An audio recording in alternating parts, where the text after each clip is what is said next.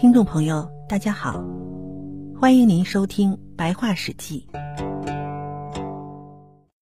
这一集我们来讲谋父劝谏。穆王将要征讨犬戎，济公谋父就劝谏道：“不可以，先王要显示自己的德行，却不能炫耀自己的兵力。武力要收藏起来，只能在必要的时候偶尔用一下。不动则已，动则有威。如果老是炫耀，人家就不在乎了，让人家轻视，自己也就没有威严了。因此，周公的诗歌说。”把干戈收藏起来，把弓箭装在囊里，让美好的德行光大发扬，遍布全国的每个角落。圣明的帝王定将永远保有天下。先王对于百姓，勉励并端正他们的道德，使他们的本性更加醇厚，增加他们的财富，使他们的器具方便于使用，让他们明白。利与害的不同方向，用礼法教育他们，让他们能尽心于求利而避害，感激君王的恩德而畏惧刑法的威严，所以能够世代保有天下，并且使其日益兴盛强大。从前我们的先王世世代代做后继的官，在虞舜及夏朝初期居官任职。到了夏朝衰败的时候，就废除了农官，不重视农事。我们先王不哭，因此失去了这一官职，只好自己逃避到戎狄活动的区域。他不敢荒废农事，时时遵循先王的美德，继续先辈的传统，奉行先王的典章制度，一天到晚都恭谨勤勉，以醇厚的品性来坚守他的职责。以忠信的美德来奉行他的事业。不哭之后的历代先人都奉行道德，没有人辱没先人。到了文王、武王，发扬先辈的光辉业绩，再加上慈爱和善、敬视神明、抚育百姓，神人没有不喜悦的。商王帝辛遭到百姓的痛恨，百姓忍受不了他的暴政，爱戴武王。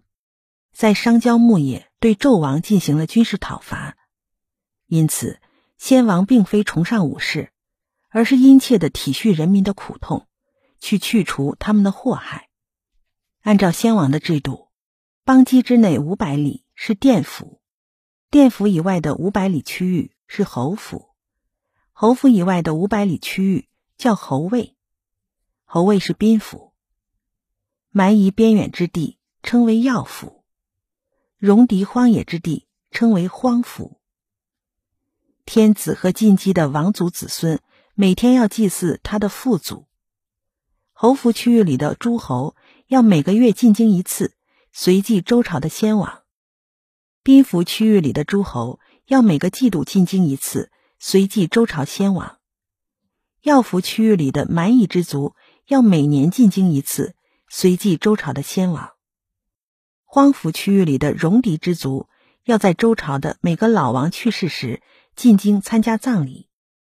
也就是说，王族子孙每天要祭祀父祖；侯服区域里的诸侯要每个月进京一次，随祭周朝的先王；宾服区域里的诸侯要每个季度进京一次，随祭周朝先王；要服区域里的蛮夷之族要每年进京一次，随祭周朝的先王。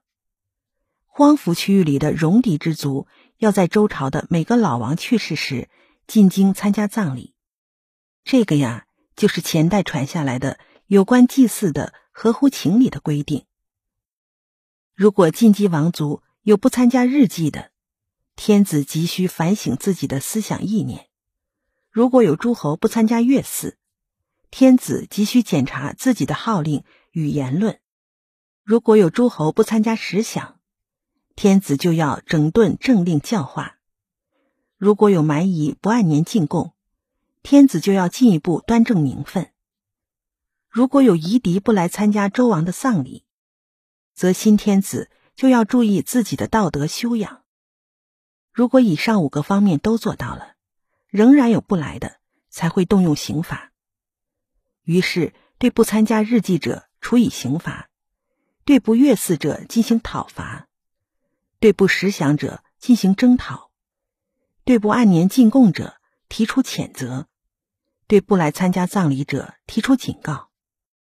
这样才有刑罚的法规，有讨伐的军队，有征讨的武备，有警告谴责的命令，有讲清道理。施以利害的告谕命令。如果发布了节泽的命令，小玉的文辞还是不来，天子就要在此修德，以感化他们，绝对不能轻易的调动民力远征他方。因此，近处没有不听从的，远处没有不归附的。现在，自从大弼博士这两位犬戎之君去世之后，犬戎氏都按照旧有的职分来参加葬礼。您却说我一定要因为他没有按季度进京随祭而讨伐他，并向他们炫耀兵力，这不就是破坏先王的制度吗？您将会被闹得疲惫不堪。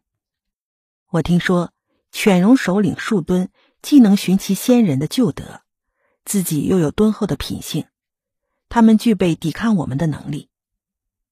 可是穆王不肯听从谋父的劝阻，仍旧去讨伐犬戎。